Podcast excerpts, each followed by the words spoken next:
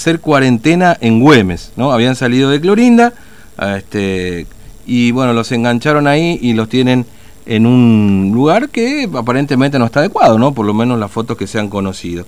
Por eso vamos a conversar con eh, Fabricio Vilaggi, que es abogado y que representa a estos camioneros mendocinos y que presentó un habeas corpus. Eh, doctor Vilaggi, ¿cómo le va? Buen día, Fernando lo saluda, ¿cómo anda? Hola Fernando, saludos para toda la audiencia, ¿cómo está? Bien, nosotros muy bien, gracias por atendernos. Bueno, a ver, eh, ustedes presentaron un habeas corpus en principio por estos camioneros mendocinos que están alojados en Güemes, ¿no es cierto?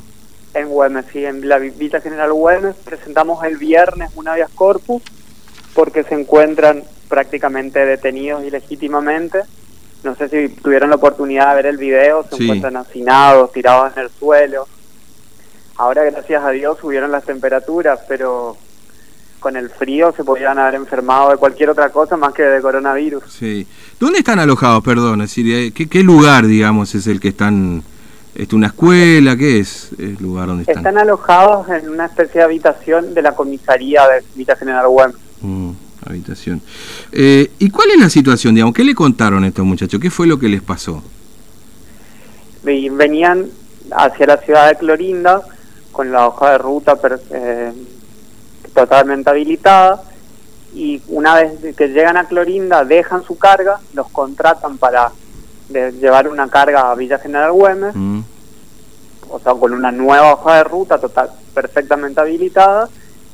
Y al venir hacia hacia, el- hacia la localidad de Güemes los paran en un control sanitario y en el para constatar justamente la hoja de ruta. Sí. Le sellan la hoja de ruta y no se la devuelven no le dan una nueva copia para que ellos sigan mm, al llegar a Güemes los detienen por violación del artículo 205 del Código Penal o sea por violar la cuarentena claro. y ahí quedaron detenidos y cumpliendo la cuarentena obligatoria sin Mm. poder ser expulsados de la provincia, sin volver a Mendoza, o sea, sin seguir su, con Claro. su trabajo, sería. Claro, es decir, el, el problema surge porque le retuvieron esa hoja de ruta que después se la exigieron y, y no la tenían, por supuesto. Exacto, correcto, correcto. Mm. Este, y, y ahora, ¿ha- ¿hay algún comprobante, digamos, de esa hoja de ruta original este, que, se- que le sellaron y no y no, no, no la tenían, digamos, posteriormente, o se la sacaron en el control policial? No, no, no tienen otra. No tienen otra, es decir, eh, fue No. esa solamente la que, que la que tenían a la mano. Este, y, y le dijeron, por, por qué, por qué se la sacaron, digamos, a esta hoja de ruta? Eh, ¿Qué explicación le dieron? Si es que se la dieron, por Por supuesto. un, por un error del control sanitario, nada más. Mm. Este, y ahora ellos van a tener que cumplir la cuarentena. ¿Cuál es la situación, digamos? ¿Qué- ¿Qué, qué saben Exacto, ustedes? tienen que cumplir la cuarentena sin tener la opción de ser expulsados. Yo, yo no sé si ustedes están en conocimiento, la mayoría Mm. que están en infracción, que no son oriundos de la provincia, tienen la opción de que los expulsen de la provincia. La policía los escolta hasta la frontera, Sí. que es lo que solicitaron ellos, y se les negó Mm, directamente. mm. El, el problema también, o sea, que es el trato in- inhumano que están recibiendo, porque inclusive se les retienen los teléfonos celulares, no se pueden comunicar con, la, con sus familias, tienen ciertos horarios nada más para poder comunicarse. Claro, Entonces es muy, muy difícil la comunicación con ellos. claro. Es decir, están casi como detenidos, digamos, ¿no? no, no Exacto, están, están totalmente detenidos sin estar detenidos en, en teoría, o sea, Claro. pero el trato es el mismo que el de un detenido en la comisaría.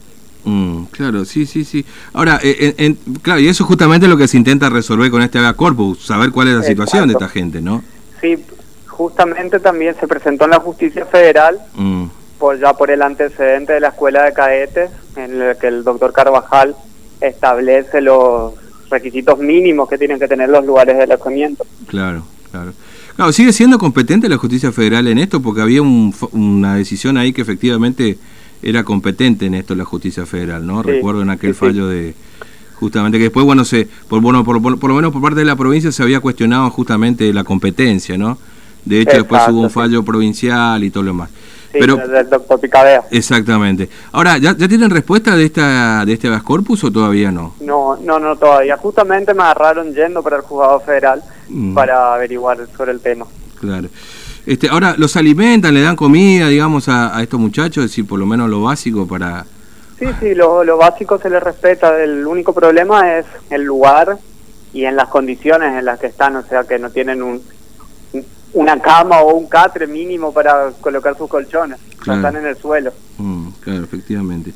Sí, además, por supuesto, de no saber cuál es la situación, digamos, ¿no? Es decir, uno no sabe básicamente si está detenido, si está en cuarentena o que lo puedan expulsar, como usted dice, teniendo en cuenta que ya hubo infracciones similares.